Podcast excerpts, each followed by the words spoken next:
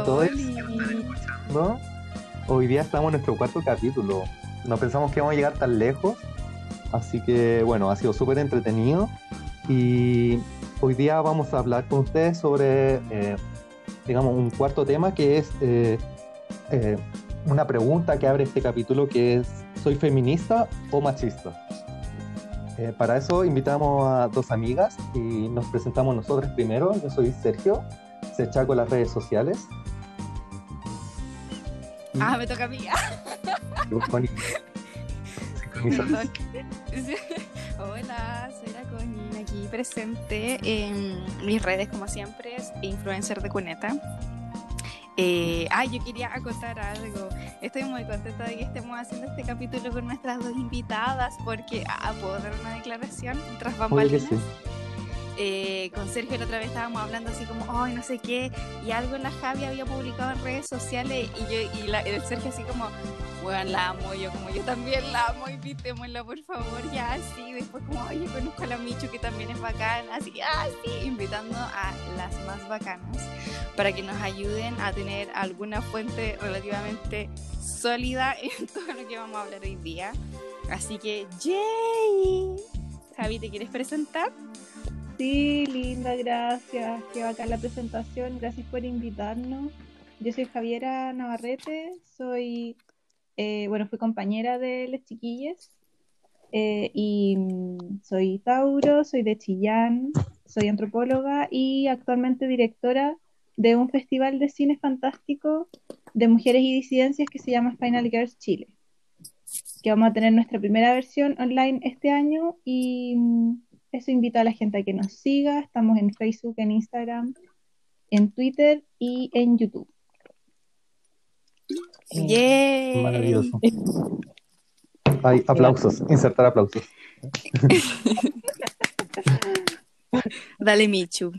Eh, bueno, soy Michelle, eh, soy antropóloga social, salida de la UAC, eh, ascendente y solar de Capricornio, así que súper cuadrada. Ah. Eh, em, trabajo con Sergio en la Fundación Escalera del Diablo. Y, bueno, y soy feminista amateur. ¿ah? Me encanta. Super Aguante la fundación también, eh, haciendo publicidad. Síganos en, redes, sociales. Tenemos Instagram, Facebook. Se llama Fundación Escalera del Diablo. Eh, y nos pueden encontrar en Instagram, en Facebook. El Twitter no lo pescamos, así que no nos sigan en Twitter, pero sí en LinkedIn. Así que ahí y próximamente vamos a tener página web. Así que. Ah, buena, bacán. Se viene.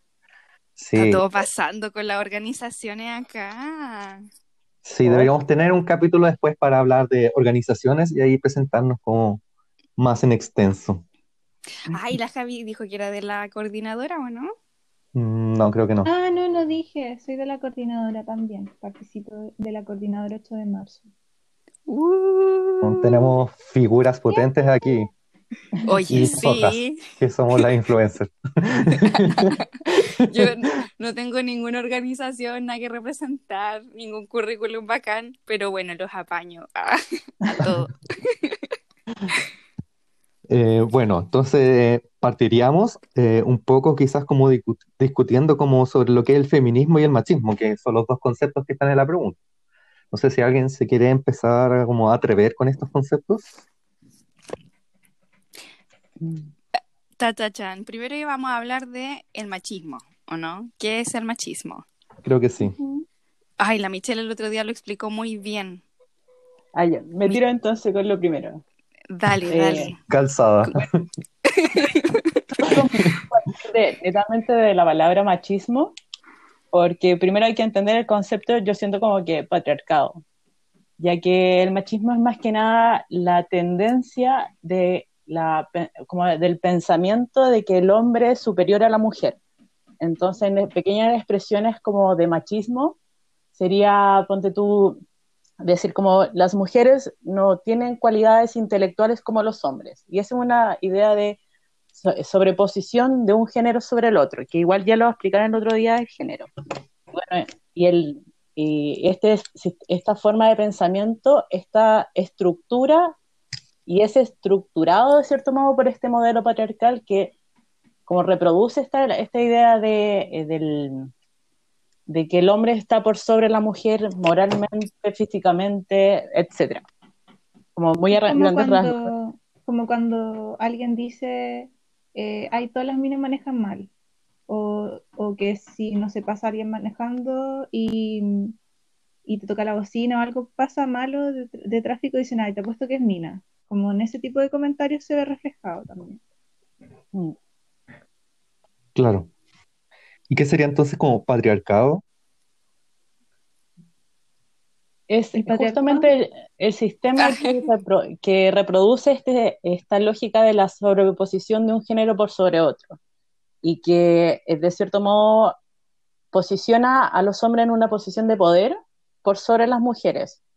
Entonces, por ejemplo, el control económico, que las mujeres antes no podían, no tenían libertad económica y eso hacía que se mantuvieran eh, como un objeto de, como de posesión de los hombres, por ejemplo, cuando eh, se casaban, la mujer pasaba de su familia nuclear a la familia de su pareja y nunca podía tener independencia económica porque no estaba abierto un campo, por ejemplo, laboral para que esta mujer tuviera independencia o incluso era mal mirado que la mujer tuviera esa independencia económica.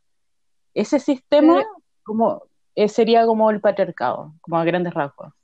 Claro, y hay formas en que se ve eso mismo reflejado todavía, por ejemplo, cuando eh, algún progenitor muere y queda esa, eh, hay como una herencia, cuando es heredable su pensión, eh, las mujeres tienen que entregar un certificado de soltería para poder tener acceso a esa pensión y a los hombres no se les pide eso. Claro en ese sentido, como el patriarcado es más amplio que el machismo, porque el machismo es como una manifestación más eh, como concreta, ¿no? Como el patriarcado sería la estructura general. claro, el machismo sería como algo que, que influye en, las relaciones interpersonales entre, entre hombres y mujeres. Claro. Sí. Claro, al final el, el patriarcado es como eh, una estructura cultural, por así decirlo, algo, algo cultural que también tiene que ver con la forma en la que organizamos la sociedad, la política, la economía, eh, las relaciones sociales. Como que viene de más arriba el patriarcado y el machismo es una forma en la que el patriarcado eh, como que se ejecuta en el cotidiano. Se expresa, sí. Claro. Sí, y, hay como muchos ah. ejemplos. Dale, Michu. No, es que iba a incluir como que también hay otro, otro tema ahí metido que yo creo que quizás no, lo abordamos mucho, que es el, tema de la masculinidad y la feminidad dentro de ese sistema. Como que todas estas eh, como características como culturales de, de lo que es ser masculino es lo que se le dota al hombre como sexo hombre. Por ejemplo, lo que decíamos recién, como eh, que la mayor capacidad intelectual se considera, o mayor lógica, o más racionalidad, se le entrega como característica a un, como a esta composición de la masculinidad. En cambio, las mujeres no, son más emocionales. Entonces se termina siendo como una, una cualidad de las mujeres, pero ese sistema como racional, como de, de, de, la lógica, del pensamiento, de que eso es lo que ordena el mundo, por lo tanto ese mismo sistema es el que nos subordina a nosotras, como pensarnos a nosotras como emocionales versus el poder que está en lo racional. Claro, y como se... hace como que fuera una como que fuera una distinción cuando en realidad todo ser humano tiene capacidad de sensibilidad y de racionalidad. No tiene nada que ver con, con que sea femenino o masculino. Pero se, ha construido de forma tal que se asocia con más más para uno que para otro. Sí, al mismo tiempo como se asocia a lo femenino como, como con lo emocional, eh, también se tiende a dejar por debajo de lo intelectual, como decía la Michu, que en el fondo como y, también solo porque dale.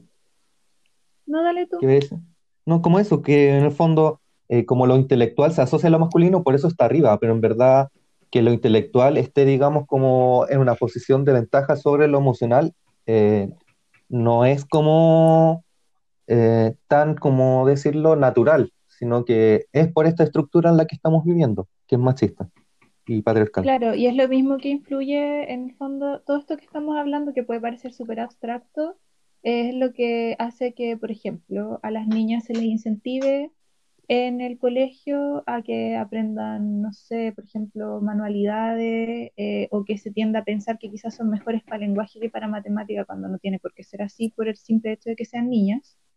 O que, por ejemplo, le digan a los niños que no lloren, ¿cachai? Que no pueden llorar o que no demuestren sus emociones.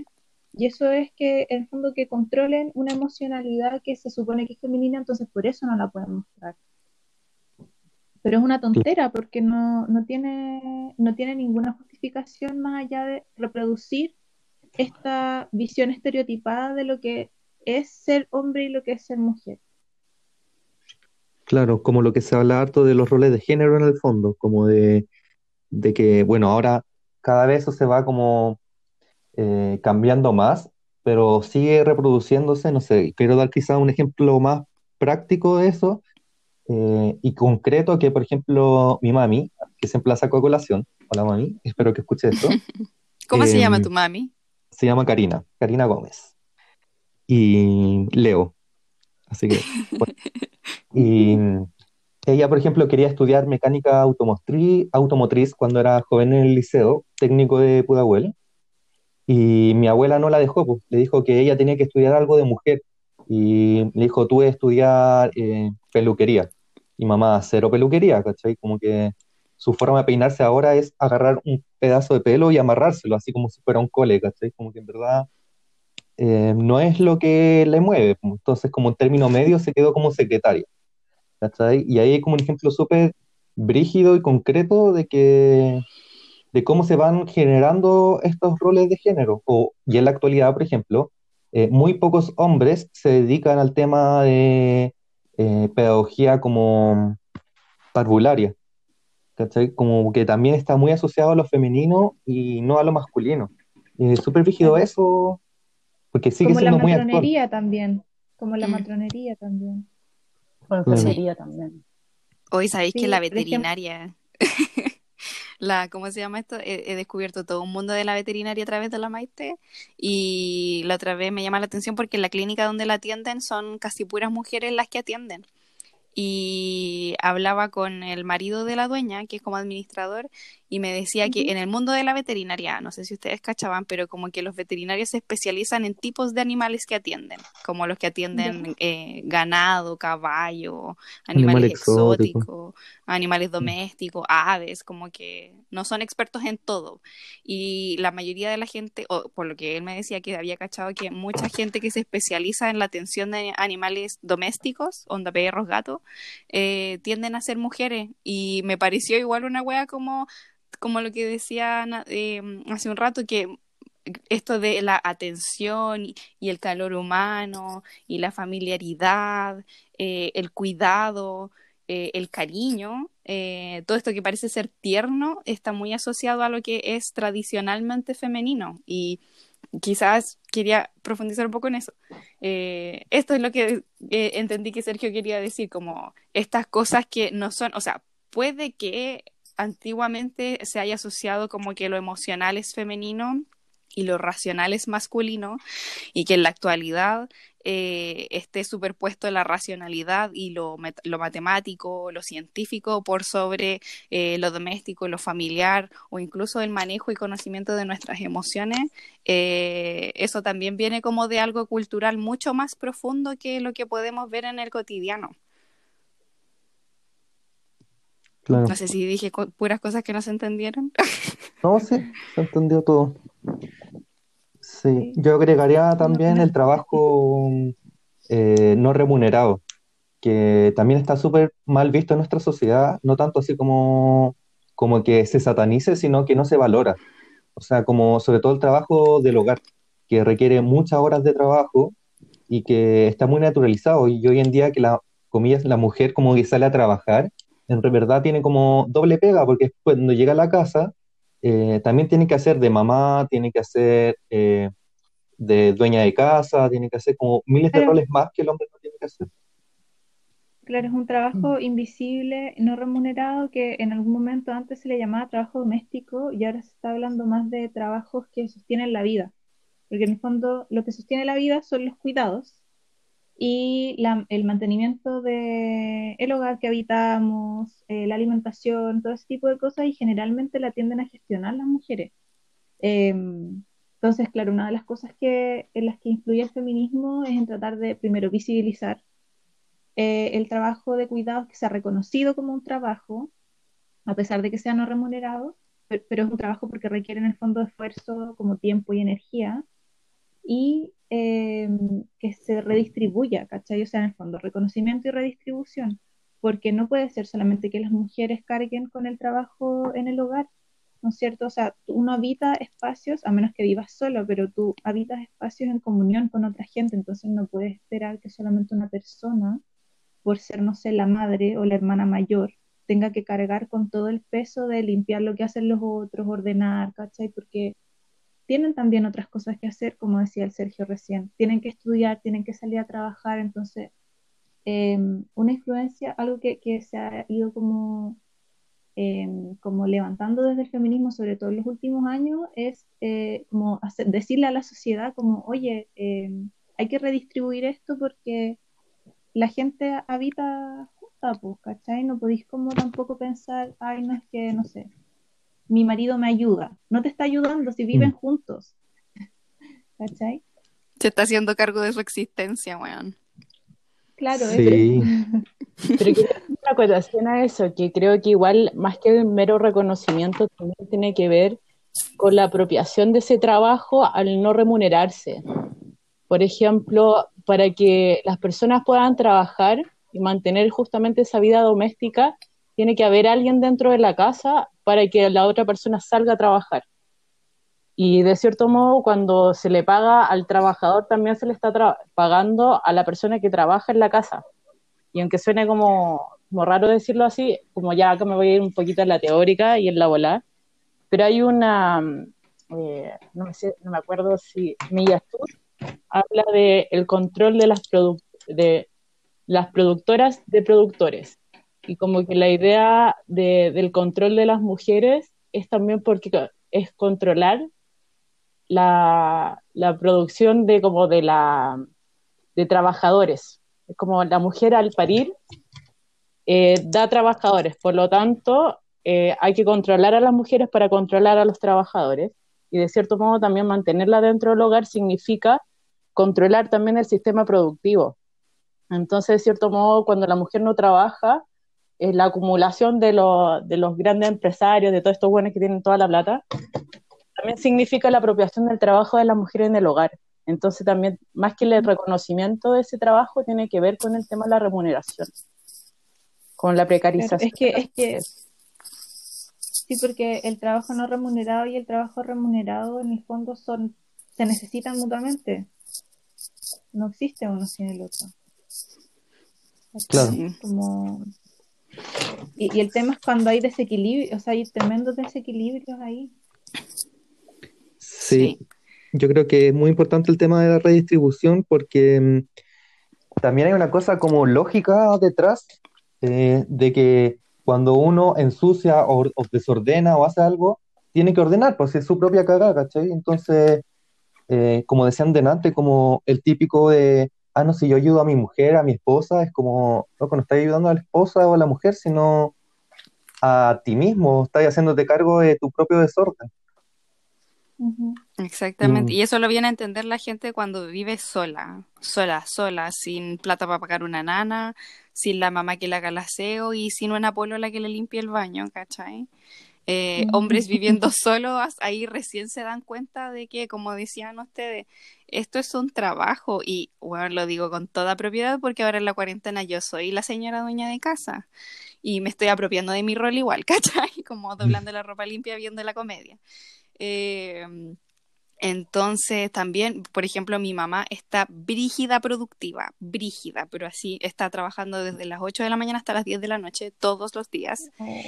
Y se para con suerte. Hay veces en que ni siquiera tiene tiempo para almorzar en, el, en, en la mesa porque está todo el rato en videollamada, videollamada, videollamada, ¿cachai?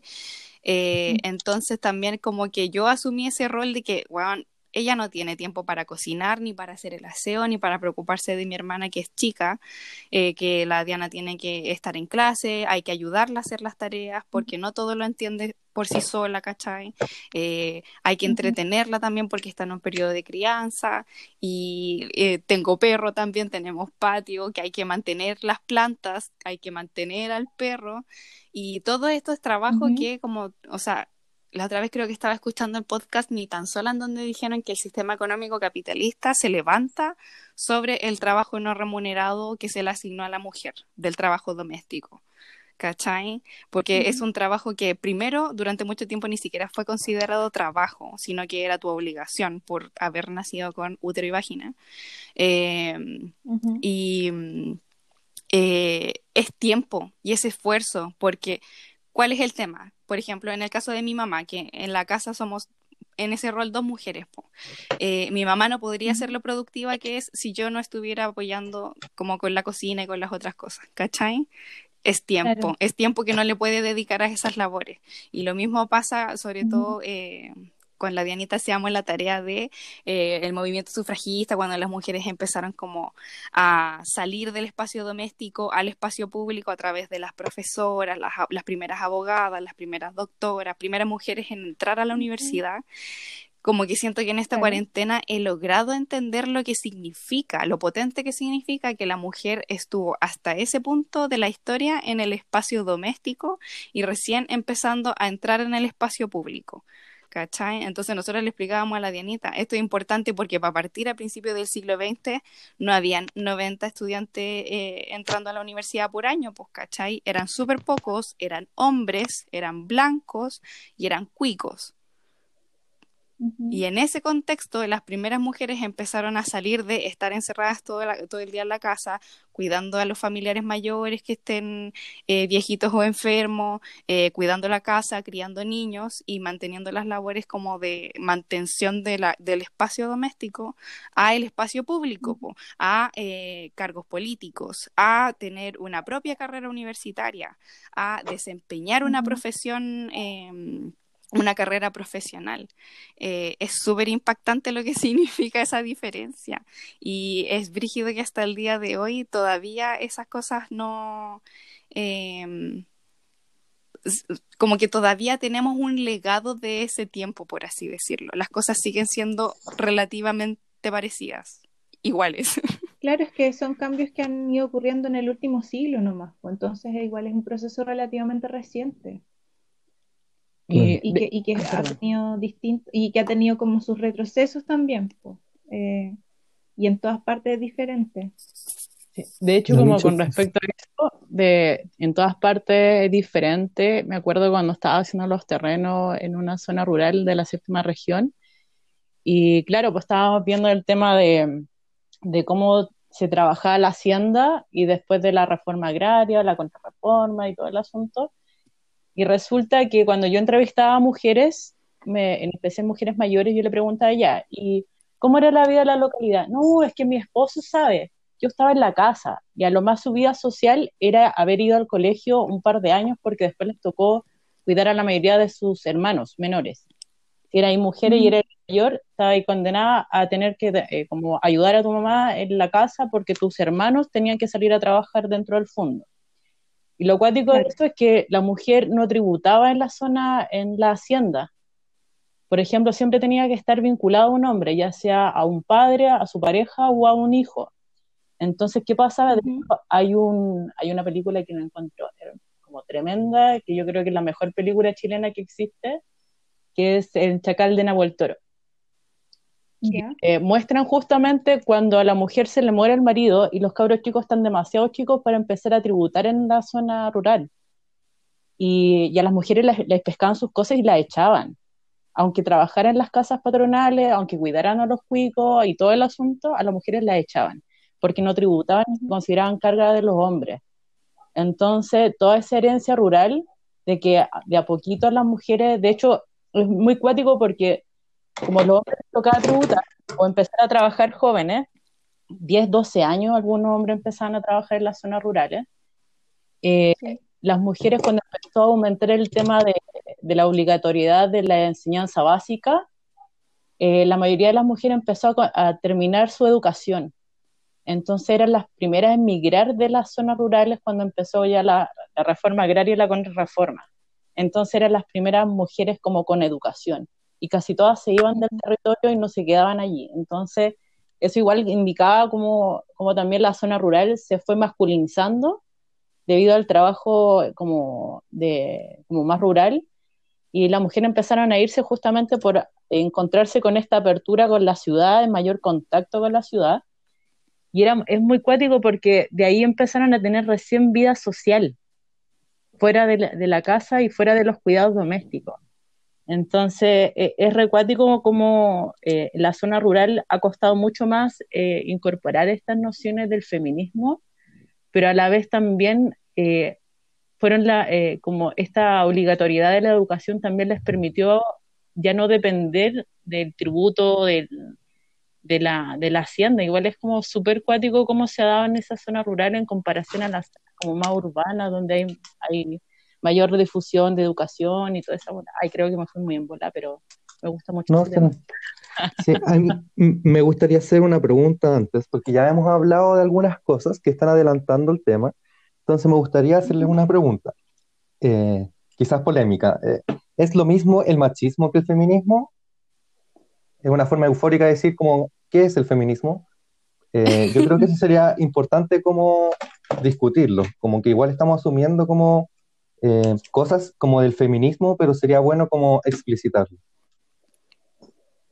Yo creo que este es el momento en que la Javi se luce. Em, yo creo que, o sea, claramente, me imagino que estamos todos de acuerdo que no es lo mismo. Tiende a decirse como eh, una, una respuesta como fácil de algunas personas decir que es lo mismo, pero inverso. Pero en realidad, si uno se pone a mirar detenidamente o a pensarlo, no, no tiene por dónde, porque en el fondo el machismo, como veníamos hablando, implica actitudes, prácticas que son eh, que refuerzan una desigualdad de las mujeres frente a los hombres. Y el feminismo lo que hace es tratar de, en el fondo, equiparar como, como balancear esa, esa relación desigual. Eh, y muchas veces, obviamente, hay gente que, que, sigue pensando que el feminismo es tratar de concebir a la mujer como superior al hombre o que las feministas eh, odian a los hombres, pero esas son caricaturas y yo creo que si uno se detiene a pensarlo más de tres segundos, eh, te das cuenta que realmente no tiene ningún fundamento, ¿cachai? Si te pones a mirar, no sé, lo que ha sido los avances del feminismo en Chile, si miramos lo que ha pasado en Chile estos años, eh, las demandas feministas siempre han ido por mayor justicia social, por eh, reconocimiento de derechos para una amplia porción de la población, no solo para las mujeres. Entonces, em, eso, yo creo que los hechos hablan por sí solos para, para responder esa pregunta. ¿Y qué es el feminismo? ¿Puedo tirarme con, uh. una respuesta ahí? Dale, eh, como que, bueno, el feminismo, a mí me voy a autofunar, primero que todo, porque yo caí con la práctica de, ay, ¿por qué no le cambian el nombre al feminismo si es igualismo? Ya, yo caí con esa, me autofono. No, todavía no cachaba bien, así que eh, también me autoperdono. Eh, pero, claro, porque cuando uno empieza a acercarse al feminismo, te dicen como que lo importante es la igualdad, la igualdad y todo el tema, y uno no cacha bien la lectura que es histórica. Este mismo sistema tiene años y años y, incluso se, también se hubo, como ya bueno, ahí me iba a meter con la colonización, pero bueno, es un sistema de larga data de la, experiencia humana y ante todo es un movimiento político que sitúa a la mujer dentro como sujeto político inicialmente, debido a esta, esta idea de superioridad de, del hombre sobre la mujer y con el tiempo también se fue como como trabajando más el tema del patriarcado, ¿qué es el patriarcado? Entonces la mujer es, está, el, el movimiento político es de situar a la mujer como sujeto político ante este sistema patriarcal, en contra de este sistema patriarcal. Y ese contra significa igualar la cancha, igualar los valores que tienen estos géneros y el determinismo que hay en esos géneros para la integridad de cada persona. Yo creo que apunta más que nada a eso, pero con el tiempo, justamente entendiendo más lo, cómo es el sistema patriarcal, también se van situando nuevos sujetos, sujetas, en el sistema. Entonces, por eso también el, el, el movimiento LGBTQ también se sitúa en contra de este sistema patriarcal porque también es otro actor. Y también está como, ahí, bueno, ahí están todas las rencillas entre lineamientos feministas, pero parte desde la, la, construcción de este sujeto político o sujeta política. Entonces, así yo entendería como eh, lo que es el feminismo como acción política Sí, claro, y es un movimiento social en el fondo, porque también, o sea, hay, yo creo que hay, hay dos nociones que son súper importantes y que son complementarias.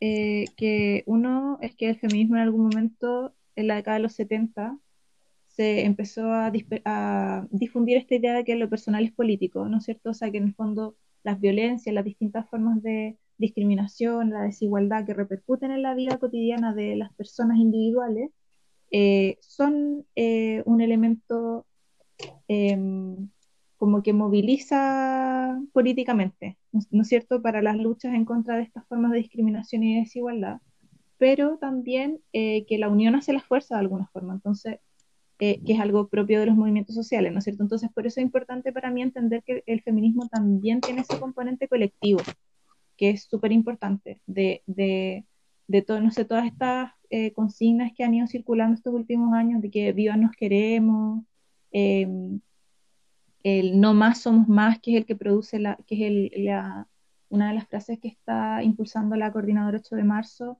son, frases que en el fondo dan cuenta de, de esa dimensión colectiva que es muy necesaria porque eh, también este, este sistema económico lo que ha hecho es individualizar demasiado a la gente y que cada uno esté como enfocado en su trabajo, eh, casi que del trabajo a la casa, eh, súper individualista. Entonces, eh, una función súper importante de los movimientos sociales, entre ellos el feminismo, también es encontrarnos, como encontrarnos en las cosas que nos unen y como en las luchas comunes también.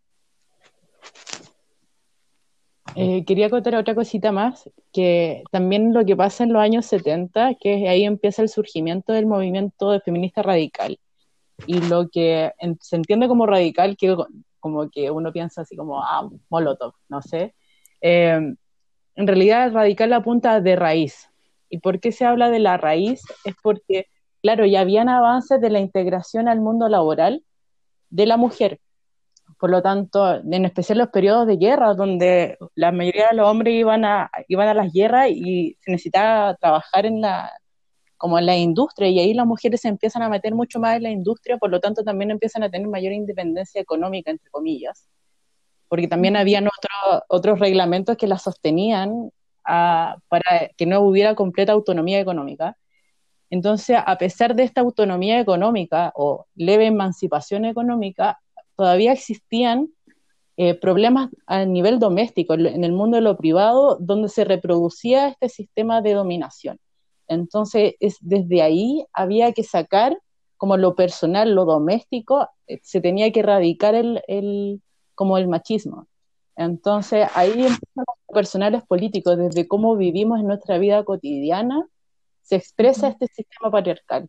Entonces, como como iba apuntando más o menos lo que estaba diciendo de, de que es un movimiento político que también se va ajustando a los contextos que se van viviendo y a las ganadas también políticas que hubieron.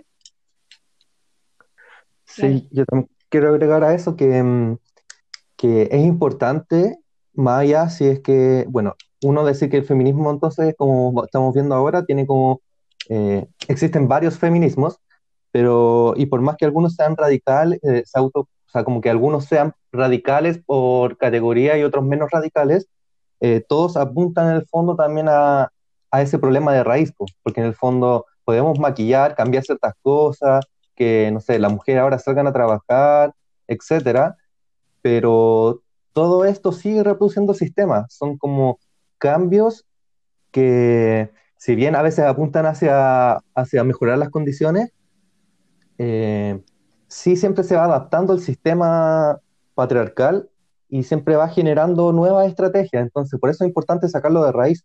No sacamos nada con poner soluciones parches o buscar como cambios parches que en verdad no cambian la raíz del fondo.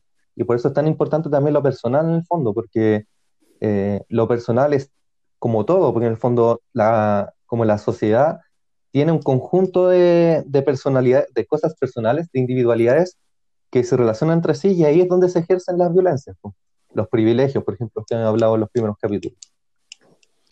Yo quería eh, comentar dos cosas. Eh, puta, ya se me fue la primera, bueno, que estaba sonando las alarmas del auto en mi barrio. Eh, ah, de lo personal es político y mm, de lo público y lo doméstico. Me acuerdo que cuando en la universidad en uno de los primeros ramos que tuvimos el primer año, onda, en el primer semestre, hablaron de, eh, alguien dijo una frase, creo que fue Isabel Cartagena, que cuando un cambio social está muy arraigado en una sociedad, paradójicamente, eh, uno puede entenderlo si es que hay eh, algo que, por ejemplo, si es que ese cambio social se ve reflejado en el plano de lo doméstico. ¿Cachai? Como cuando, cuando algo que está pasando en la sociedad está tan arraigado que incluso lo podemos ver en el espacio de lo doméstico, eso significa que es algo que está como en la raíz de la cultura de nuestra sociedad, ¿cachai? Es algo que se está reproduciendo no solo en el, no solo en el espacio público o en el espacio laboral, sino que en todas nuestras relaciones, en todos los espacios y en todo momento. Es algo, es una idea que está súper impregnada en nosotros. Eh, y lo segundo, de lo personal es político, eh, por eso también hago el link como entre lo doméstico y lo público, lo privado y eh, lo político, por así decirlo. yo creo, ah, y esto quizás da para un podcast entero, cuando uno habla de política, eh, de la conclusión que llegué cuando tomé el ramo de antropología política es que lo político no mm. tiene que ver necesariamente con las elecciones, con pararse con tu carnet, ir a una urna y elegir a un representante, ya sea alcalde, ya sea diputado, senador o presidente. Eso no es solo política, eso es una forma de política. Política tiene que ver con todo lo que compete a nuestras relaciones sociales como que, afectan de alguna manera a la sociedad o al resto de las personas. Todo lo que tenga que ver con las interacciones que puedan afectar a personas que superen el espacio familiar o, los vínculos familiares. ¿Cachai? Entonces, en ese sentido, por ejemplo, un ejemplo que no tiene que ver necesariamente con feminismo, pero para ejemplificar. Yo considero que cuando las personas se reconocen como veganas, eso es un acto político. ¿Por qué? Porque cuando uno se reconoce como vegano no necesariamente eh, forma parte de un colectivo vegano, eh, ni de una agrupación política, ni nada. Es una decisión que tiene que ver con eh, decisiones propias que afectan el espacio de lo doméstico. pero ¿por qué considero que es político? Porque uno, cuando reconoce que es vegano, lo que hace es identificar un problema social y posicionarse al respecto. Y lo mismo siento que pasa con el feminismo. Uno está identificando que hay un problema que afecta a todas las personas, ya sea en el espacio público o el espacio privado, pero una decide tomar una posición política al respecto. Yo considero que esto está pasando en la sociedad y yo considero que este bando es el que yo considero correcto. Yo me voy a parar de este lado de la vereda. Eso. Y que porque es importante posicionarse, yo creo que es algo de lo que no se ha hablado tanto, es que el silencio también, o sea, como cuando dicen el silencio otorga, ¿cachai? Si tú estás frente a situaciones de injusticia, de desigualdad, y no te manifiestas al respecto, más que em, como que esa indiferencia también repercute en las otras personas, ¿cachai? Entonces, es como cuando, no sé, si tú ves a alguien que están asaltando al lado tuyo y tú puedes hacer algo, pero te quedas callado, es lo mismo que si ves que al lado tuyo están, no sé, discriminando a alguien porque es homosexual, ¿cachai? Y no ayudáis a esa persona, no interviene en esa situación, em, como que estás afectando también esa situación y estás siendo parte de la dinámica de poder que discrimina, ¿cachai? Claro, y sí, también estaba pensando en lo mismo, como la gente que se autoproclama como apolítica, eh, en verdad eso es una posición política y sumamente política, eh, que yo creo que igual eh, es un poco fácil, porque uno puede decir, como ya me desentiendo del tema y chao, como que digo que, que no soy ni fu ni fa, pero en el fondo todos tienen una opinión, pues, todos tenemos un posicionamiento frente a estas cosas, y en el caso específico del feminismo, como uno es consciente, ya es como casi innegable, eh, como de este sistema de injusticias, de diferencias, y uno tiene que posicionarse también, no necesariamente como feminista, así como, oh, no, soy súper feminista y, qué sé yo, sino en lo concreto y en lo personal, en el fondo, de hacerse cargo de, las situaciones, no hacerse Larry y mirar para otro lado y chao. Claro. Oye, y, yéndome un poquito, ay, perdón. Que no, iba a sugerir que avanzáramos a violencia de género, pero... Eh, puedo tirar como esta idea nomás sobre lo que están hablando de, política. Igual yo lo entiendo, o sea, también mi criterio también. Eh, lo entiendo como un ordenamiento que, base que parte desde una ética o de un, dilema ético. Eh, por ejemplo, hay ordenamientos políticos que son horizontales y otros son, se basan en la dominación. Y esto, la política al fin y al cabo es un sistema relacional, donde yo pienso al otro eh, o, o, las otras, eh, o, al sistema natural también, y cómo yo me relaciono con ellos, pensando como que si, como si un sistema estrictista, por ejemplo, yo me relaciono con la naturaleza explotándola, sacando solamente y que la Tierra haga lo que yo quiero. En cambio, un sistema horizontal o un sistema ecológico busca que eh, yo seguir retribuyendo a la Tierra para que la Tierra tenga lo suyo y yo también tengo lo mío. Entonces sería como un sistema horizontal de relación política, por ejemplo, con la naturaleza. Y esa misma situación política, parte de la ética, no sé, dentro del feminismo, es pensar que mujeres, mujeres y hombres eh, y todos, en realidad tengamos una noción de igualdad desde la ética, por lo tanto nuestra relación parta desde el desarrollo mutuo. Entonces yo creo que lo veo más que nada por ahí. Súper. Mm. Sergio. Y yo creo que ahí podemos hacer el pase que en el fondo todo esto que estamos hablando de las formas de desigualdad, de discriminación, esta relación de poder desigual entre hombres y mujeres, lo que hace son formas de violencia. Y podríamos entrar a hablar del tema de violencia de género. Súper. Claro. Sí. Eh, a mí me gustaría partir quizá un poco como que discutamos lo que es violencia, porque es un término que se ha usado bastante, sobre todo con, eh, no sé, contextos como eh, movilizaciones sociales, como lo mapuche, el estallido social, y particularmente también ha habido un uso como extraño dentro de lo que es el movimiento feminista.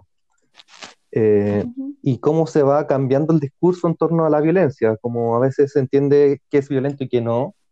Y yo quería partir primero diciendo que para mí en lo particular la violencia no es como el acto físico de, de digamos, de destruir algo o, o pegar un combo, una patada o algo así, sino que para mí la violencia es una estructura de poder, es como eh, una desigualdad en esas relaciones de poder donde una persona se pone sobre otra y genera todo un mecanismo, o sea, hay todo un mecanismo, digamos, como visto, hemos visto en otros podcasts, eh, un mecanismo gigante que nos está todo el rato violentando por todos lados. O sea, para mí es súper violento que eh, en Quintero Puchuncaví, por ejemplo, la gente esté muriendo o, o sea, como visible o invisiblemente, por la contaminación, por los malos tratos, que en Petorca la gente tenga que abandonar sus casas, eh, todo este sistema que nos golpea Que a tengan que abandonar sus animales, es horrible. Es súper terrible. Y más encima, siendo mujeres en esos contextos específicos es aún peor.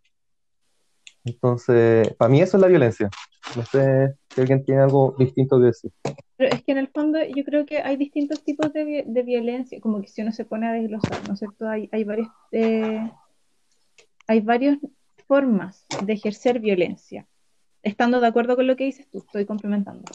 Em, por ejemplo, están formas de violencia física que son las más evidentes, que son las más reconocibles, que todo el mundo como que, o sea, en general, como que tiende a decir, sí, eso es violencia. Hay formas, hay otras formas que son, por ejemplo, la violencia verbal, ¿cachai? Que es cuando tú tratas mal a otra persona verbalmente. Está la violencia psicológica, la violencia económica, que es como esto que decíamos del el control eh, económico y también del trabajo de las mujeres, puede ser una forma de violencia económica. Eh, está la violencia sexual y la violencia simbólica también, que tiene que ver con, no sé, por ejemplo, estos imaginarios que decíamos de lo femenino y lo masculino, ¿cachai? Eh, y no sé, por ejemplo, criar niños diciéndoles que tienen que reprimir sus emociones, que no pueden llorar, eh, también es una forma de, de violencia, ¿cachai? Porque les estás coartando algo que es eh, como natural del ser humano, que es tener emociones y, y expresarlas, ¿cachai? Claro. Sí. Sí, yo. Y bueno, entender que. ¿Por qué violencia de género entonces? Porque en este sistema patriarcal se establece lo masculino, más allá de los hombres, sino que lo masculino eh, por sobre lo femenino. Y en este sistema, en el fondo, constantemente se amedrenta todo lo que tenga que ver con lo femenino. Y al mismo tiempo se le obliga a las mujeres, en particular, a ser femeninas. Entonces, Ahí yo creo que... ¿cómo? ah, Dale, dale, termina tu idea. No eso, como, como que, por ejemplo, es como, es súper violento en el sentido de que a las mujeres las obligan a ser femeninas y después las discriminan por eso. O sea, por ejemplo, que una mujer sea eh, más masculina, comillas, que no sea tan sensible, por ejemplo, eh, se la castiga de eh, marimacho, de, no sé, lesbiana o qué sé yo, sin necesidad de que sea lesbiana ni que tampoco sea algo malo, pero se ocupa esta de forma, forma peyorativa para que demuestre una feminidad que al mismo tiempo es castigada, porque, ah, ya está la histérica, ah, ya está la loca, son como un sistema que obliga a las mujeres a ser femeninas y las castiga por eso. Sí. Y, y es súper que nos metemos en un tema que es súper grande, que es que nos ponemos a hablar de crianza, podríamos estar hablando horas, pero sí es verdad porque también, no sé, por ejemplo, a nosotros se nos educa, y que es algo cultural también, porque, por ejemplo, no sé, yo, eh, con- podéis conversar con gente de Argentina, por ejemplo, ¿cachai? Y te das cuenta que hablan diferente fundamentalmente porque los tonos de voz en las mujeres, a nosotras como que, no estoy, no voy a generalizar, ¿cachai? Pero puedo hablar en base a mi experiencia personal, como que te enseñan a hablar bajito, con la voz como contenida, porque si tú hablas con tu voz abierta, como que uno siente en la garganta cuando hablas francamente tú. Eh, como que si, si te crían de una forma en que constantemente eres silenciada o no validan las cosas que decís, eh, porque pareciera que son muy agresivas o porque, no sé, desentonas en las conversaciones familiares y esas cosas, tu voz se va haciendo más pequeña y eso repercute en la autoestima, repercute en, en qué tanta confianza tú tienes en expresar tus opiniones abiertamente, ¿cachai? Y no sé, pues si yo converso con amigas argentinas, ellas hablan de otra manera, se ríen más fuerte y es como, hemos conversado de eso, como a mí no me enseñan a hablar en chiquitito, ¿cachai? Y en Chile pasa eso. eh, y es súper loco. Pero volviendo al tema de la violencia de género, yo creo que ahí también hay, hay algo que, que me llama la atención, eh, pero que pasa a nivel mundial también. Es que el género en el fondo lo que da cuenta es que hay relaciones, ¿no es cierto? Es como se ha definido entre las relaciones entre hombres y mujeres tradicionalmente, pero hay una gran diversidad de géneros. Eh, pero en general como en las tipologías de, en las tipificaciones, perdón, ante la ley, la violencia de género siempre se, se define eh, y se tiende a interpretar como de violencia de los hombres hacia las mujeres. Y es porque, claro, si uno ve estadísticamente como los hechos, eh, la gran mayoría de los casos de violencia de género son de hombres hacia mujeres, ¿cachai? Pero pero también ahí hay un sesgo que, que da cuenta del mismo sistema que, del que estamos hablando, del que, que mm, también refuerza como la subordinación de las mujeres. Claro, y claro, de las mujeres en, general, y como que también a, a, veces hablo como de la feminidad, porque la feminidad también es castigada. Eh, Ujú. Por ejemplo, en el mundo más cola, que en el que me puedo mover más yo, eh, por ejemplo, el ser pasiva, comillas, eh, o el ser femenino muchas veces también está castigado, como la homofobia también parte de eso, y eso es súper rígido también.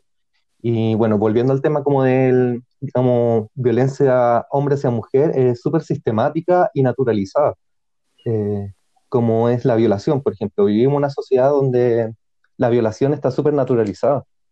Eh, y en comentarios como, eh, por ejemplo, clásico que yo he visto y ahora me he cuestionado más, como que alguien tiene un comentario así como coqueto y dicen como, ah, debiste haberme invitado a una piscola primero, como en ese sentido, como reproduciendo un poco esa lógica de que eh, estar borracho facilita, digamos, como ceder al sexo y en ese sentido hay como eh, un nublamiento del consentimiento. Más allá de que a veces uno tira como talla y puede ser como por retribución, muchas veces se- en verdad se usa porque el alcohol permite hacer más fácil eh, el coqueteo. Y la... Claro, porque, Dale, no porque baja las defensas de la otra persona, claro, así es. Y ha habido caleta casos. po. O sea, es muy común. Claro, claro, claro. Sí, me acuerdo de algo que leí hace poco en, en Facebook, probablemente no sé, pero que encontré que era mucha, que tenía mucha razón, que era como eh, que es habitual que la gente se indigne o, o- o que no sé, que se rechace la idea de como esta afirmación de decir que vivimos en una sociedad que avala, por ejemplo, la pedofilia, ¿cachai? Pero si tú le preguntas a cualquiera de tus amigas o mujer que conozcas cuándo fue la primera vez que recuerda que fue acosada sexualmente, tenía menos de 13 años, ¿cachai? Mm. Y eso es pedofilia. Entonces, eh, hay formas de violencia de género que están tan normalizadas que la gente no, como que si, si uno le dice esto, por ejemplo, si yo conversara esto, no sé, con mi abuelita, ¿cachai? Y les dijera esto mismo que les estoy diciendo a ustedes, me diría, claro, pues, en realidad es bien terrible, ¿cachai? No me había detenido a pensarlo. Sí. Sí, yo, yo quería comentar que busqué en nuestro querido Wikipedia Maravilloso. y de ahí puedo rescatar que, ah, para ponerle como en palabras breves, o no sé, esto me dice Wikipedia y yo estoy de acuerdo. Eh, la violencia es un tipo de interacción en donde intencionalmente se causa un daño o se impone una situación, en nuestro caso, a otros individuos. Y siento que la violencia de género es eso, como que cuando debido a, cuando en un problema la raíz de esta discriminación es el género, esa es la violencia de género, ¿vos cachai? Y como decía la Javi, la mayoría de las veces esa violencia, eh, como que la interacción que se da es de hombres violentando a mujeres debido a que son mujeres, ¿cachai? Que su género es ser mujer, por lo tanto yo te violento.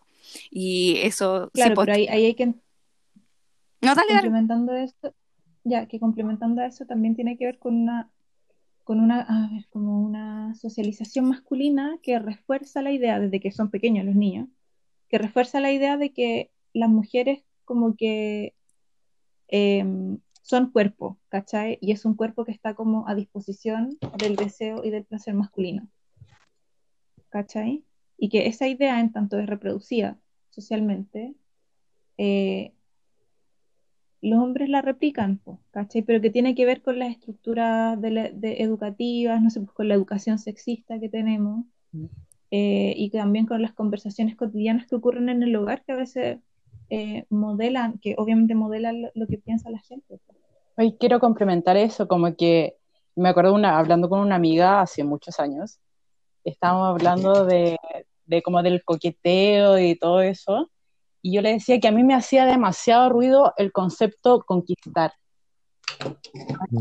que conquista y la otra persona seduce, como eso, es, eso, ese pensamiento que existía. Y decía, oye, pero fíjate la palabra conquistar, ¿qué chucha es eso? O sea, como, ¿qué significa?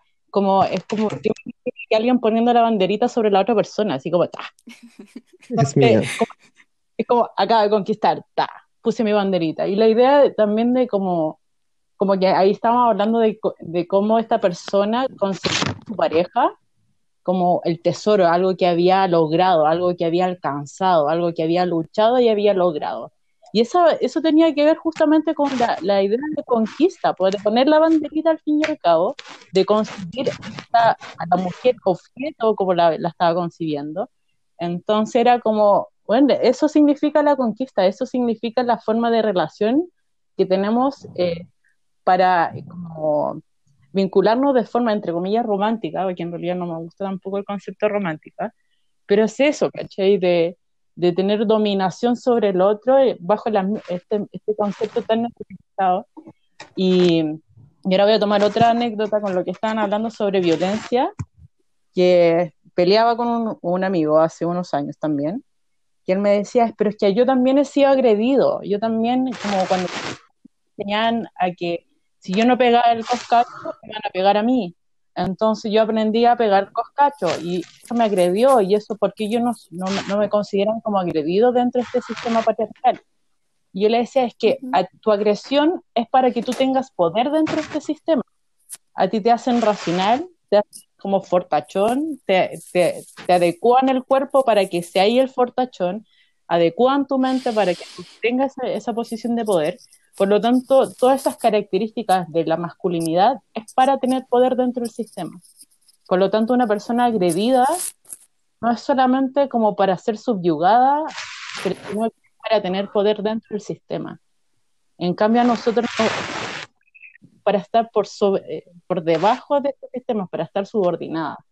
Es decir, que hablemos poquito, que seamos mesuradas, que, estemos a disposición del hombre y siendo que en realidad eh, como las, agresiones tienen distintos propósitos, por lo tanto el sistema de violencia, si bien tienen agresiones para, eh, distintos géneros, pero buscan eh, ciertas posiciones dentro de la estructura. Me fui un sí. sí, yo también pienso lo mismo y que mm, eh, te quería decir, y que es muy coherente con esto, como la típica pregunta que se hace como, comillas, crítica al feminismo es como, a los hombres también nos matan. Y es como, eh, sí, a los hombres también los matan, pero si empezamos a ver, la mayoría de los hombres son matados por otros hombres o eh, son asesinados por motivos que no tienen que ver con su género. Ya puede ser una pelea, puede ser, no sé, ajuste de cuentas, em, un accidente, no sé, pero no porque sea hombre. A los hombres no los matan por ser hombres es como, a las mujeres sí. Claro. Claro, y ahí podemos volver al tema de la tipificación de la violencia de género ante la ley, ¿cachai? Que, que mm, también es una definición bien eh, limitada aún, pero que se ha ido abriendo. Por ejemplo, hace poco se incorporó la violencia en el pololeo, ¿cachai? Como una forma de violencia de género, porque no, no recuerdo exactamente cómo estaba escrito, pero, pero la violencia de género responde a eh, agresiones de hombres hacia mujeres que son o han sido sus parejas, ¿cachai? Em, y... Pero ahí no está tipificado como, como, desde la violencia intrafamiliar. Creo que por eso era. Como porque... Es que antes, es que antes se le llamaba violencia intrafamiliar, pues. Y, ahora en los últimos años se ha ido incorporando, por lo menos en el lenguaje coloquial, el término violencia de género. Sí. sí, eh, que yo iba a comentar algo. Supuestamente. Claro, porque no es solamente dentro de. Dale. No, dale, dale. Que no es solamente dentro de la familia, pues por eso convivientes o ex convivientes, ¿cachai? O pareja o expareja. Sí. Claro, que no necesariamente hayan llegado al vínculo del matrimonio. Claro, y que puede ser también un ex. Sí. Claro. Pero, pero ponen siempre como en la definición está, eh, está mediada en el fondo por esta, por una relación que en algún momento puede haber sido sexual o amorosa. Es la ley, ¿cachai? En la ley está mediado por, ese, por ese componente. Sí, que puede no ser así también en la vida real, porque uh, una mujer puede ser violada, por ejemplo, o asesinada sin que exista algún vínculo previo. Exactamente. Eh, no pues eso que tenía que ver con caleta con la cosificación y el, ¿cómo, le habíamos puesto? Sexismo. Eh, de que la mujer es un objeto para el hombre. Eh, tengo entendido, bueno, alguna vez me dijeron que el feminismo radical también, eh, eso de, de raíz, no de Molotov y Barricada, eh, que tenía que ver con la capacidad reproductiva del cuerpo de la mujer y como una opresión hacia esa capacidad, pues, ¿cachai? Tú eres mi propiedad porque tú me vas a dar herencia, ¿cachai? Tú me vas a permitir que yo pueda traspasar de generación en generación eh, todos los bienes que yo tengo y, y mis huevadas. Eh, iba a comentar que supuestamente al principio del capítulo me acordé que íbamos a contar una anécdota, que Oh, verdad. eh, hace como dos años yo tuve un pinche, ah, eras una vez, y estábamos saliendo todo de lo mejor y de repente a mí me cayó la teja de que no habíamos hablado de política, cosa que para mí ya estaba empezando a ser muy importante. Y yo quedé como, ups, y en una como que le tiré así como el comentario para que empezáramos a hablar de feminismo.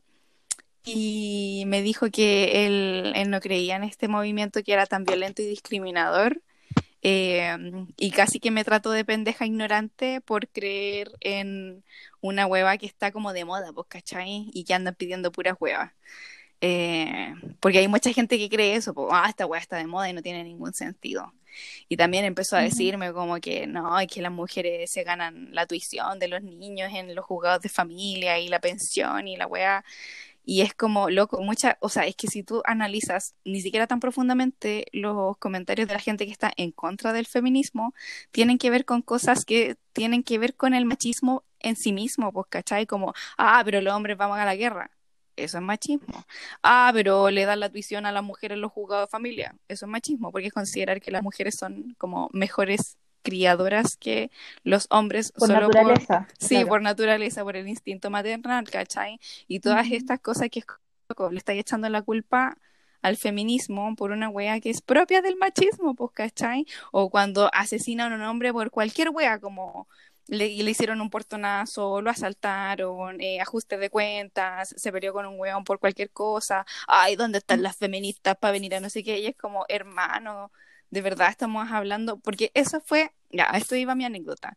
Yo a ese weón lo mandé a la cresta al toque y porque me pareció que era súper eh, peligroso que un hombre no pudiera reconocer la violencia de género, porque eso significa que como no puede reconocer el problema, él también es eh, como parte del problema, por así decirlo, ¿cachai? Probablemente él también es un hombre que ejerce la violencia de género si no puede reconocer que hay un problema que tiene que ver con el género. Eh, Claro, y más aún si están en un contexto de confianza, como saliendo, ¿cachai? Que no se haya abierto a la conversación contigo también es una mala señal. Exactamente, pues y que me haya denigrado de, de entrada, pues, ¿cachai? Tú eres pendeja, ignorante, yo soy mayor, porque era mayor que yo, yo soy mayor que tú, como un poco también como paternalismo que hablábamos una vez en unos capítulos anteriores con, el, con Sergio, de como yo estoy sobre ti y tú eres tan como poco autovalente que yo te estoy diciendo que tú estás equivocado, pues, ¿cachai? Como, ¿cómo te compráis esa weá? Y eso ya era violento de sí mismo, pues, ¿cachai?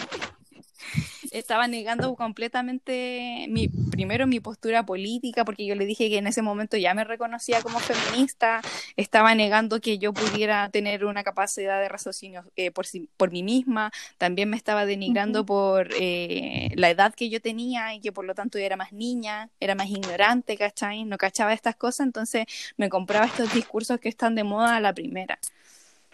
Claro, y claro, a mí me llama la atención eh, cuando, cuando se critica al feminismo, a las feministas, y sobre todo cuando se dice "Ay, que son tan violentas, que son tan no sé qué.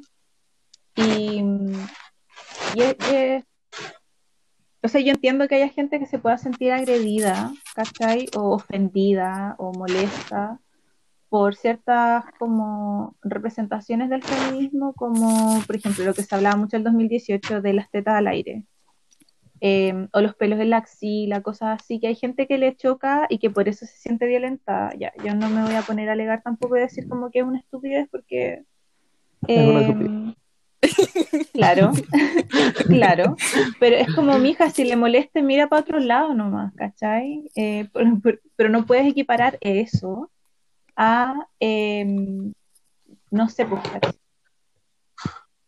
las formas de violencia que en el fondo eh, denuncia el feminismo, como la violación, el femicidio, ¿cachai? Em, no sé, eh, el acoso sexual en el trabajo, en las universidades, que son temas serios. Entonces, me parece igual como súper, em, como que demuestra mucha falta de empatía, como de conexión con el otro, el, el decir que son tonteras cuando en el fondo son problemas fundamentales de la convivencia en sociedad.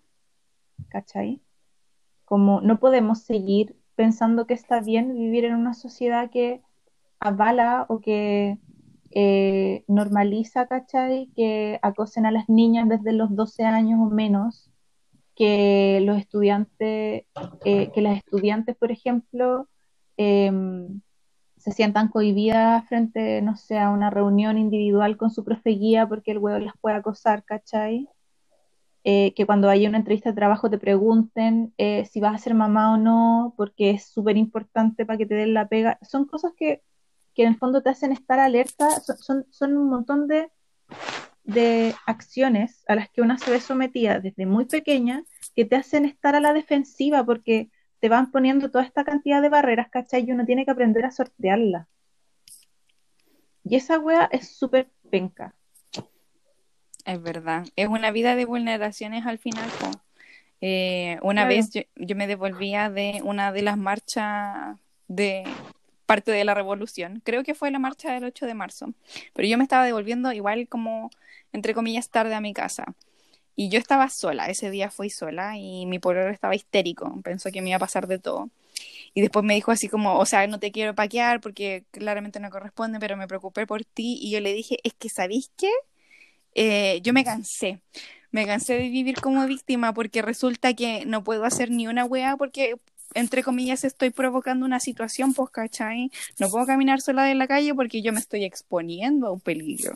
Eh, no puedo juntarme a solas con un hueón porque yo me estoy exponiendo a, o, oye, ¿cómo no te diste cuenta que era una cita, que tenía intenciones sexuales, o cualquier cosa? Y es como loco, ya, como que me aburrí de vivir como Bambi, güey. me aburrí de vivir constantemente a la, como defensiva. me, aburrí de vivir a la defensiva, pues, ¿cachai? Porque significa que literalmente tengo menos espacio en la calle. Y yo me di cuenta de esa güey así muy gráficamente cuando estaba viviendo en Estación Central y yo me paseaba por Estación Central a las 11 de la noche sola en la, en la calle eh, porque chucha tenía que llegar a mi casa y no tenía plata para pagar un taxi eh, y me venía de la U en la micro y me di cuenta de que en la micro solo venían hombres y que las únicas mujeres que habían, que eran máximo cinco, estaban en compañía de un hombre, por lo tanto, entre comillas, eran propiedad de un hombre, eran como territorio de un macho, ¿cachai? Y yo era la única huevona sola que iba en la micro. Y yo me tenía que bajar para caminar a mi casa. Y yo pensé como loco palpico, porque resulta que después de cierto horario en la noche la calle ya no es para mujeres nomás y punto, pues, ¿cachai? Y si es que, eh, si es que vas sola como mujer, tienes que ser parte como del territorio de un macho que te defienda, porque si no eres presa. Y chao, pues, ¿cachai? Y que se asume, se asume en el fondo que tú tienes que asumir el riesgo nomás, pues, ¿cachai? Porque siempre, siempre van a encontrar la forma de responsabilizar a las mujeres y que se ve súper gráficamente, o sea, esto más que interpretación personal, basta ver los noticieros cuando pasa cualquier cosa, ¿cachai? Y que más que tratar de comprender eh, o, que más que tratar, no sé, de tener una función educativa que sea un poco útil, de, no sé, difundir la idea de que no hay que violar a las mujeres, de que no hay que acosar a las mujeres, o que no hay que acosar a la gente, sí, ¿cachai? No tenéis que violar, no tenéis que... ¿Qué ropa anda traía puesta? ¿Qué, qué, hora era? ¿Cachai? Que si es que ibas sola. ¿Por qué te enfocáis en esa weá? Lo único que haces es reproducir como un esquema mental que justifica que, que, que violenten a una mujer porque es mujer. Exactamente. Estáis poniendo el foco de la responsabilidad de la culpa en la víctima en vez de el victimario, solo porque eh, se supone que las mujeres no deberían exponerse a ese peligro, pues, ¿cachai? Claro, y que es Eh, algo que, que vale la pena que lo conversemos, porque es algo que ocurre específicamente por temas de género, ¿cachai? Porque no, no pasa cuando, no sé, eh, hay accidentes de tráfico, por ejemplo, ¿cachai? Em, no responsabilizan al conductor porque, ay, pero a qué velocidad iba, no sé qué, ¿cachai? O por lo menos no de una manera tan tendenciosa, o no sé si alguien, eh, no sé, necesita un trasplante porque, o no sé, alguien tiene cáncer, ¿cachai? Y tiene cáncer de pulmón. No van a empezar como de la misma forma morbosa que lo hacen, como que se ensañan con las mujeres, es como, ay, ¿por qué fumó tanto? O, ay, ¿por qué no sé qué? ¿Cachai? Porque en el fondo se ve que la mujer anda provocando, porque siempre se piensa a la mujer como un objeto de em, placer sexual. Como. Entonces, sí, es súper rígido Pero es como, es como, no sé, como responsabilizar a la gente Sí. cuando ya no sé, porque eh, es un tema sensible, como que le toca a mucha gente cuando hablan del puertonazo, ya, y la delincuencia, la delincuencia acá, la delincuencia allá, que es un tema del que se ha hablado mucho porque se hizo una campaña muy potente en Chile de darle brígido a los puertonazos en los últimos años, noticias de 15 Sí. minutos, ¿cachai? Entonces, obvio que ya caló muy fuerte en toda la gente. Em, pero es como responsabilizar a el propietario de ese auto por haberse bajado Claro. a abrir su portón, ¿cachai? sí, Es así de ridículo. Bueno, igual pasa a menor escala de que, no sé, pues como, ay, eh, cuando te roban el celular y te dicen como, ah, pero es que lo estáis vendiendo, así como que, pero ¿Por qué? Porque me lo saqué del bolsillo para ver la hora. claro, y es más sistemático con mujeres y es más enfocado a las mujeres, pues porque si un hombre saca el celular, es menos riesgoso si lo saca una mujer. sí, pero en, en el caso de la mujer yo creo que tiene mucho que ver el tema esto de ser objeto sexual. Eh, muchas veces tiene que ver con eso y también eh, se ejerce la violencia a través de lo sexual, po. la violación es eso. Y ahora que decían eso de la víctima, me acordé del famoso caso de Antonia Barra y Bartir Pradenas, de las atrocidades que decía el abogado defensor de Pradenas, como, bueno, ca- casi que dijo como, míralo, pues, si el loco es mino. La mina quería con él, pues, ¿cachai? Eh, de, Claro. oye, pero cómo andaba tan curada y dónde estaban sus amigos y cómo se le ocurre y la weá y es como loco, en vez de arreglar el problema de raíz que es no que ella esté curada, porque resulta que weón es curado ahí en todos lados, haciendo cualquier weá. Eh, no, el, el tema no es ese, pues, ¿cachai? El tema es que tenéis que arreglar la raíz, que es que este weón crea que puede hacer la weá que quiere y vulnerar a otras personas, pues, ¿cachai? Claro, había un meme que decía como el alcohol a los, a las mujeres como que, ay, no me acuerdo cómo dice textual, pero onda que a los hombres les da la capacidad de, de no darse cuenta de lo que hacen y culpabilizar a las mujeres, como si una mujer está curada, es su culpa por estar curada, pero si un hombre está curado es como, ah, no lo hizo con intención porque le estaba curado. ¿cachai? Claro, como que lo excusa. Exactamente. Oye, yo quería hacer. Ah, perdón, dale, Javi. No, dale, dale, es que quería responder algo que tú estabas diciendo delante. Ah, no, que quería volver al tema de la víctima, porque también esa es otra crítica del feminismo que yo he escuchado, que es de- lo- como lo de concentrarse, como de plantearse desde una posición de victimización.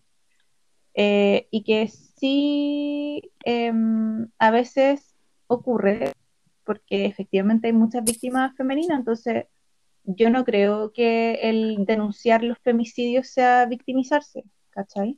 Como que es una, es una lectura, de nuevo, como muy simplista y que si te, se te, a mirarlo, em, no puedes como, más encima es despectivo, ¿cachai? Como decir, ay, te estáis victimizando porque estás denunciando que mataron a otra mujer, ¿cachai? Como, ¿en qué, en qué universo es irrelevante que asesinen a una persona? Entonces, em, eso, eso quería como, como darle un poco de vuelta al tema de, de la victimización y que, y que sí en el fondo somos víctimas de violencia, ¿cachai? Lo que sí es que no, no hay que quedarse en la posición de víctima, como decías tú, Connie, también, ¿cachai? Como hay que tratar de, de, de hacerles frente a esas cosas, po, y de formas que ojalá no sean dañinas como vivir toda la vida a, la defensiva, sino em, buscar formas de, de, dejar el miedo un poco atrás, pues, ¿cachai? Como encontrar compañeras que estén en la misma que tú, que yo creo que eso ayuda mucho, ayuda mucho a algunas mujeres a darse valor para enfrentar este tipo de cosas, eh, encontrar otras mujeres que han tenido experiencias similares eh, y, tener, y desarrollar afinidades políticas a partir de eso también. Oye, con respecto a eso, igual como que me acordaba de, bueno, fui un rato parte de un grupo sororo del barrio y las primeras veces que nos juntamos, así como que un día dijimos, oye, deberíamos conocernos ya que vamos a ser como una red de apoyo en, dentro del barrio, de si alguien necesita algo, podemos contar con nosotras. Y la cosa es que un día dijimos, oye, si nos juntamos a comer helado en el parque acá a la vuelta, fue como, ya, fuimos todas y y después nos quedamos como, entre comillas, carretear y empezamos a hablar sobre nuestra experiencia con el feminismo, así como qué nos había pasado, qué situaciones de violencia habíamos vivido, cómo había sido, qué, qué experiencias conocíamos, empezamos a compartir las nuestras y nos dimos cuenta que eh, todas habíamos pasado por situaciones súper parecidas. Y inicialmente es como, eh, me acordaba de, de, una película que había visto, de un documental de las feministas, que de esas primeras instancias de sororidad, de, de darse cuenta de que esta cuestión la vivíamos todas y, y, que a la vez te empieza a sentir ese apañe, como que, oye, está, me entienden, como que estamos viviendo todo esto juntas y, y de repente como que sentía como que eh, era un momento político que se está replicando al igual que en los 70 pero se estaba, dando, se estaba viviendo en el propio barrio donde yo vivía, donde yo sentía, en ese momento estaba viviendo sola, y donde yo sentía que si me pasaba algo podía escribirle a ellas y ellas iban a llegar con todo, ¿cachai? Y no sentirme sola. Y era una wea súper potente que tiene justamente las relaciones de sororidad que hay dentro del feminismo. Y, claro, que yo tampoco... Ah, dale, dale. No, no, es que era como que es muy cuático porque también con todo el tema de la violencia psicológica, el gaslight y la como disminución de lo que es lo femenino, como que uno siempre piensa que está loca y darte cuenta que no estáis sola es como volver a tener autonomía de tu propio pensamiento y igual es súper potente. Claro, claro, porque te libras como de, de, de esa, de esa, ¿cómo decirlo? Como un argumento autoinvalidante, que sería decir como, no, es que le estoy dando color, o estoy siendo exagerada, ¿cachai? O estoy siendo hipersensible ante tal cosa. Eh, y si te ponía a conversar con otras mujeres que han vivido experiencias similares, eh, eso, pasa eso que, que, decís tú. Que yo, yo me quería detener a hablar un poco sobre la sororidad, que igual creo que no está bien romantizarla, pero que es algo que sí puede ocurrir y que es bacán cuando ocurre. Eso. Mm. Pero ¿por qué no está bien romantizarla? Ah, pero antes yo creo que habría que definir qué es sororidad, porque no es soros, que es lo que suele decir. Ah, eh, ya. Sí, la, la sororidad se, se, define generalmente como un vínculo eh, afectivo de afines, casi como de complicidad entre mujeres que tiene que ver con estas experiencias comunes de vulneraciones. Em, y, que, em, y que se habla harto como de la sororidad últimamente, pero yo creo que, o sea, obviamente uno puede ser sorora con mujeres que son afines, ¿cachai? Pero también hay situaciones en las que no aplica, como que lo que yo creo es que no aplica la sororidad solo porque estés relacionándote con otra mujer, ¿cachai? O que porque la otra persona sea una mujer, uno automáticamente eh, tenga que ser feminista o que tenga que ser como buena persona, no sé. ¿Cachai? Sí. Yo había escuchado que eh, sororidad se contrapone a fraternidad, porque fraternidad viene de fray y sororidad viene de sor. eh, mm, tenía entendido que esa es como la etimología de la palabra. Sí, de hecho va por ahí. Eh, me acuerdo que leí hace muchos años diría como el 2011, una cosa así, así que no me acuerdo ni cagando de, de quién escribía esto, eh, pero decía que el concepto de sororidad también partía de la crítica de, del pensamiento de la Revolución Francesa, como de igualdad, fraternidad y cuál era la libertad. y fraternidad justamente eh, se contraponía a igualdad ya que excluía inmediatamente dentro del mismo concepto a las mujeres. Entonces se empieza a aplicar como los oros como para incluir justamente a la mujer en esa igualdad. Claro, porque hay ahí una, una definición del ser humano que es el hombre. Claro. Un, ¿Cómo dijiste tú? Compañerismo, complicidad. Complicidad como entre pares, sí. Ah, lo que dije yo, lo que dijo la Michu. Eh, lo que dijo la Javi antes. Bueno, ah, que era como una complicidad como de género de, entre hombres y complicidad de género entre mujeres. Y también, ah, eh, ya tenemos que ir cerrando porque la Javi le queda poquito. Pero eh, quería retomar un punto respecto como a la tolerancia, de que muchos hombres se sienten discriminados por el feminismo, sienten que el feminismo los excluye o los ataca, como no todos los hombres somos iguales o bla, bla, bla.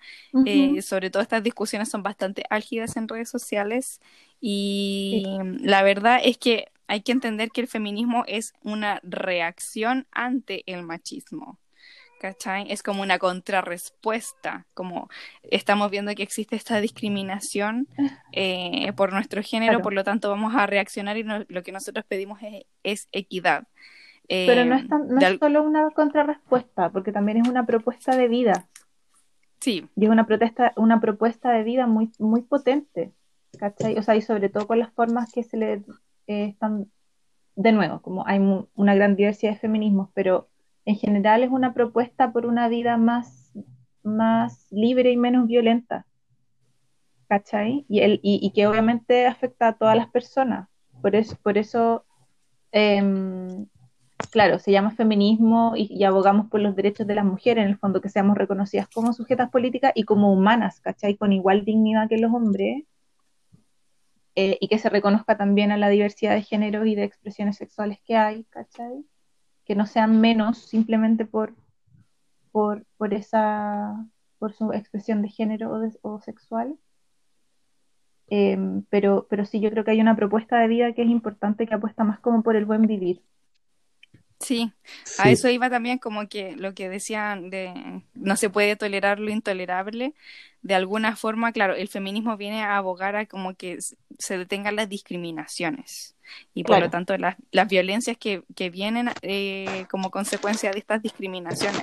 Entonces, por ejemplo, lo que decía la Catapulido, como de que existe una heterofobia o que existe eh, una supremacía de las mujeres por sobre el hombre, son argumentos que en verdad como que no tienen mucho sentido si es que uno hace como una revisión en la actualidad y hacia atrás en la historia de lo que ha significado la interacción como entre nosotros como sociedad y que lo que uno no está eh, lo que uno está haciendo en verdad es, es responder a, a la discriminación que viene desde la hegemonía, pues, ¿cachai? Eh, uno lo que está pidiendo es que se, se, se, se, acabe la discriminación que viene a partir de la... Ah, ya, filo, se me fue la... Pero eso, Sergio, dale. Yo quería agregar que mm, como con lo de la tolerancia, que, o mi visión del feminismo como persona no binaria, que, bueno, uno apunta a la transformación social, y eso nos afecta a todos, más allá de nuestro género, eh, que sí hay una situación de desventaja donde se pone al hombre sobre, el hombre cis sobre todo, por sobre todas las otras em, identidades de género, y quería agregar también de que como se propone la igualdad, eh, eso no implica tolerar todo, la igualdad no es como que cada quien diga lo que quiera y listo se fue, sino abogar por la igualdad real, como por eh, generar una situación donde todos podamos vivir en armonía y tranquilidad, como sin, sin violencia, y eso implica no tolerar la violencia. O sea, la violencia no está bien, no hay que tolerarla porque no está bien. Em, claro, ahí, mucha gente... Dale. No, iba a decir que hay gente que confunde un poco igualdad o discursos contrahegemónicos con poder decir todo, como la libertad de expresión.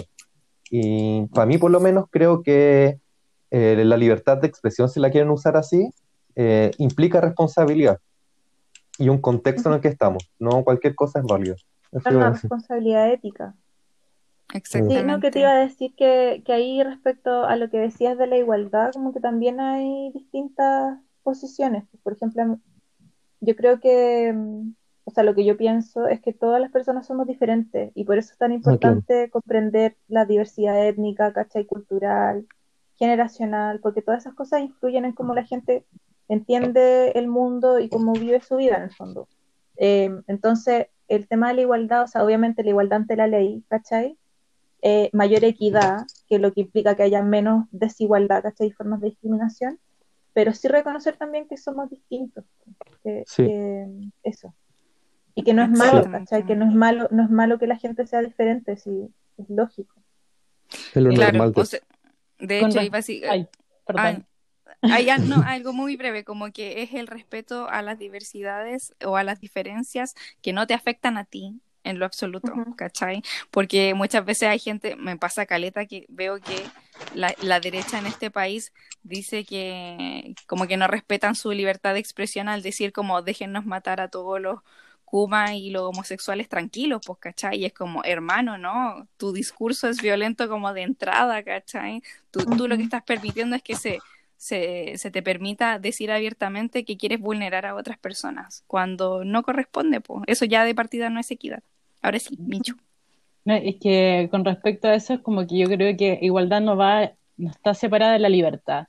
Y la libertad apunta más que nada a que se reconoce una opresión. Entonces, yo creo que el feminismo es la, la libertad ante la opresión del sistema patriarcal. Como, como acción como política. Sé que como la frase entera es como bien densa, pero entenderlo como que es sentirme capaz de poder realizarme, de poder hacer cosas sin tener el peso de un sistema que no me permite hacer cosas, que no me, no me, val- no me valora, no me dignifica, me pospone y me margina. Entonces, es al fin y al cabo tener la libertad ante esa opresión. Entonces, no es la libertad de decir cualquier cosa, sino que es la libertad reconociendo una opresión. Sí, también quería eh, comentar algo de la diversidad, que mm, la diversidad no es minoría, porque tendemos a pensar eso. Por ejemplo, se habla de diversidades sexuales, es como todo lo que no es heterosexual, o diversidades de Claro. género, o diversidades étnicas, y en el fondo todos somos diversos, como que cuando ah, pensamos en diversidad, generalmente pensamos como en la norma, y lo que no es norma, norma es diverso. Y en el fondo, una de las cosas que hay que atacar es esa norma, porque esa norma eh, no es real, sino que la diversidad es la norma, como que todos somos distintos, como que no es normal que todos apuntemos a ser es como esperar, es como esperar, no sé, por ejemplo, esa norma vendría siendo, imaginemos un país, porque, porque en el imaginario de este país la norma es, no sé, ser clase media, decirse clase media, pero ser clase media alta, ¿cachai? O sea, no te alcanzaría el bono clase media, pero te dirías clase media. Y no te tocaría, me refiero, ¿cachai? Como no sé. Em, eh, querer casarte, tener hijos, tener tu casa, eh, trabajar, no sé, en una oficina, como, un- como, como, como de gente bien, ponte tú. Estoy, estoy caricaturizando, lo sé, pero, pero si esa es la norma, ¿cachai? Y discriminas todo lo que se sale un poco de esa norma, imagínate vivir en un país así, como que es imposible. Eh, es a lo menos una, una novela de ciencia ficción, ¿cachai? Es que sería además distópica, que sería Sí. además distópica porque sería un ambiente hostil, ¿cachai? Sí, horrible. ¿Qué tan lejos estamos del cuento Eh, de la criada? Hoy sí. Claro. Hoy el- yo Oigan, queridos, yo me tengo que ir, así que le- me, Sí. me despido. Ustedes sigan si quieren. Gracias por invitarme, ha estado muy entretenido. Y mm, eso, Y vaya a dar Gracias. nos publicidad. vemos. Nos vemos en una próxima. Ah, sí, Javi. Javi, vaya a dar publicidad. Ah, verdad, eh, sí, quiero invitar a la gente, bueno, de nuevo, a, la- a que sigan las redes sociales de Final Girls Chile, que es un festival de cine fantástico, femenino y disidente. Vamos a tener nuestra primera versión del 5 al 7 de noviembre, de manera online, y es gratuito. Y vamos a tener muchas actividades para que estén atentos. Y, eh, ¿verdad que vamos a dejar tips? Quiero dejar el dato de Incoludido, eh, que es una marca, una pyme de eh, gente joven trabajadora que venden papel higiénico eh, libre de colusión. No sé si se acordarán, me imagino que se acordarán del tema de las siete lucas del confort, todo eso. Bueno, eh, surgen a partir de, eso y venden además otro tipo de productos y hay que apoyar las pymes, sobre todo cuando tienen conciencia social, así que les recomiendo mucho esa marca. Tienen despacho a domicilio y tienen precios muy económicos. Así que con ese, Maravilloso. con ese tip me despido. Gracias, Muchas Javi. gracias, Que Javi. te vaya súper. Sí. Ya que estén bien, chao. Un abrazo. Chau. Suerte. Chau. Eh, sí, igual como que mm, eh, deberíamos ir como cerrando un poco quizás. quizás cerrar las cosas que hemos dejado en el tintero y pasamos los tips. Verdad. ¿Y aquí sería Eh. lo, lo que estaba en el tintero, Sergio? Sobre la diversidad de feminismos y transversalidad. Eh, Uy, qué bueno, que sí es harto y quizás hemos avanzado un poco igual. Eh, yo creo que quizás no alcanzamos a profundizar mucho, quizás como dejar para otro momento decir de que existen muchas líneas de feminismo, que igual se ha hablado ahora un poco. No sé si quieren explayarse al respecto. Sí, en realidad es bastante denso porque podríamos decir ya existe el ecofeminismo, el ecofeminismo radical, el feminismo radical, el feminismo liberal, entonces feminismo eh, como, ay, ¿cómo se llama el de clase? Eh, antirracial, El transfeminismo, transfeminismo, hay demasiados feminismos. sí. Pero la idea es quedarnos con una idea base de que no es algo homogéneo, no todas las personas feministas o no todas las líneas teóricas o políticas del feminismo piensan igual. Y hay diverge- divergencias dentro. Y que esas al mismo tiempo se relacionan con todas estas otras opresiones que hemos visto anteriormente. Eh, eso yo creo. No sé si les tinca como otra cosa que hemos dejado en el tintero o empezamos con los tips para ir cerrando. Mm, no, eso, yo, eso eh, quería decir, bueno, no me acuerdo si la Javi había dicho que no era lo mismo que interseccionalidad o sí, me perdí ahí en la reunión Mm. de pauta, pero que tiene que ver como con distintas, entre comillas, especialidades del feminismo respecto a cuáles son las realidades de cada territorio, básicamente. Eh, y, y cada como, no sé, eh, grupo de personas. En Estados Unidos es súper fuerte el, el feminismo antirracial, está el lesbofeminismo también, que tienen que ver mucho con lo que compete a cada persona y cuáles son, como decía Sergio, las, violen las distintas violencias que vienen como desde la sociedad, desde el sistema social, las distintas violencias que te están oprimiendo a, ti respecto, respecto a como, entre comillas, qué tan diferente eres de lo hegemónico. Y que se cruzan, como de, estaba hablando de la, lo interseccional, de secciones, de cruce. De que Claro. el tema del problema racial se cruza también con la, el- la desigualdad de género. Exacto. Sí, así es. Y con muchas otras cosas, con la clase, con eh, la cultura, si queremos llamar así, las nacionalidades, etcétera. Hay un montón de opresiones que nos van marginalizando. Entre bonito y feo también. Hay cánones de belleza, que tampoco hemos tratado tanto eso como ahora en el tema del feminismo y el machismo, de, de los cánones de belleza también que son súper violentos, etcétera. Eso. Yo creo que vamos cerrando y Deberíamos ir cosas cerrando, sí. Claro, para otro capítulo. Sí, esto igual está largo, pero creo que, no sé, salió bien o no. Yo también creo. Eh, Ya, entonces empecemos a dar los pas- tips, ¿o no? Sí, estoy Mm. pensando. Si alguien tiene uno.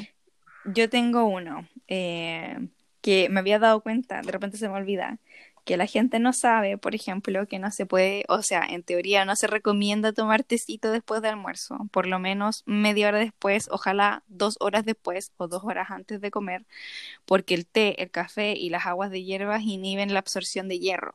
Muy importante para la gente que no come carne. Eh, así que ese es mi tip.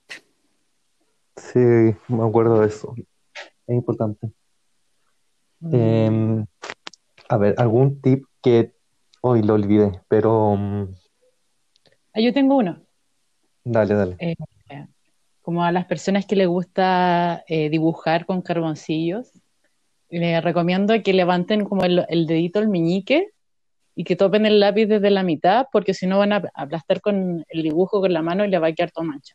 Ese- Hoy sí, como el lápiz mina, también me pasaba eso en el colegio.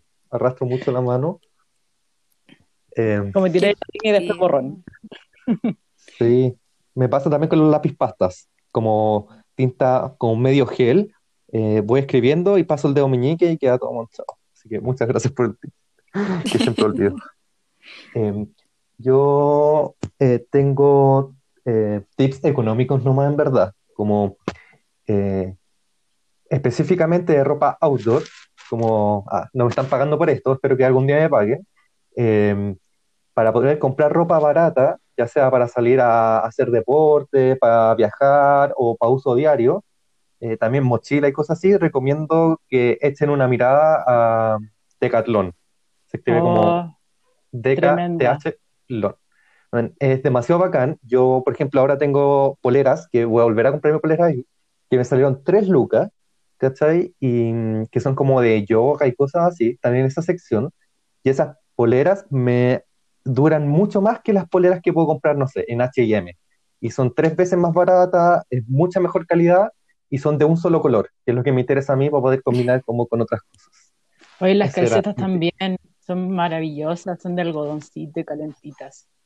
Y son Mm, muy baratas. sí. Yo tengo unos polar de Decathlon, la marca propia de Decathlon que es Quechua. Y me han funcionado súper bien. Y tienen una wea que a mí me importa, que es un detalle así, muy detalle, que es que los bolsillos tengan cierre. Para que no se te caigan las weas. Maravilla. Sí, importante el cierre. Yo tengo una mochila de eh, marca Quechua también, marca Quechua que es de 10 litros, que es una mochilita chiquitita, 2.500 pesos, es súper buena, o sea, yo la he llevado a terreno, está toda cochina llena de tierra y me funciona impeque, no se ha roto, me caen caleta de cosas a pesar de que es súper chica y así, un montón de otras cosas, así que ese es mi dato de hoy. Maravilla. Que Yo creo que ya pues estamos, ¿o no? Sí, estamos. Muchas gracias a todos. Gracias a las invitadas. Eh, bueno, que ahora no está la Javi, pero muchos besitos y abrazos. Muchas gracias, muchas gracias Michu por participar, ayudarnos. Gracias a ustedes, fue muy bacán esto. Sí, Ah. qué emoción. Muchas gracias. Besitos a Abrazos. todos. Besitos, Chau. chu. Chau, chau.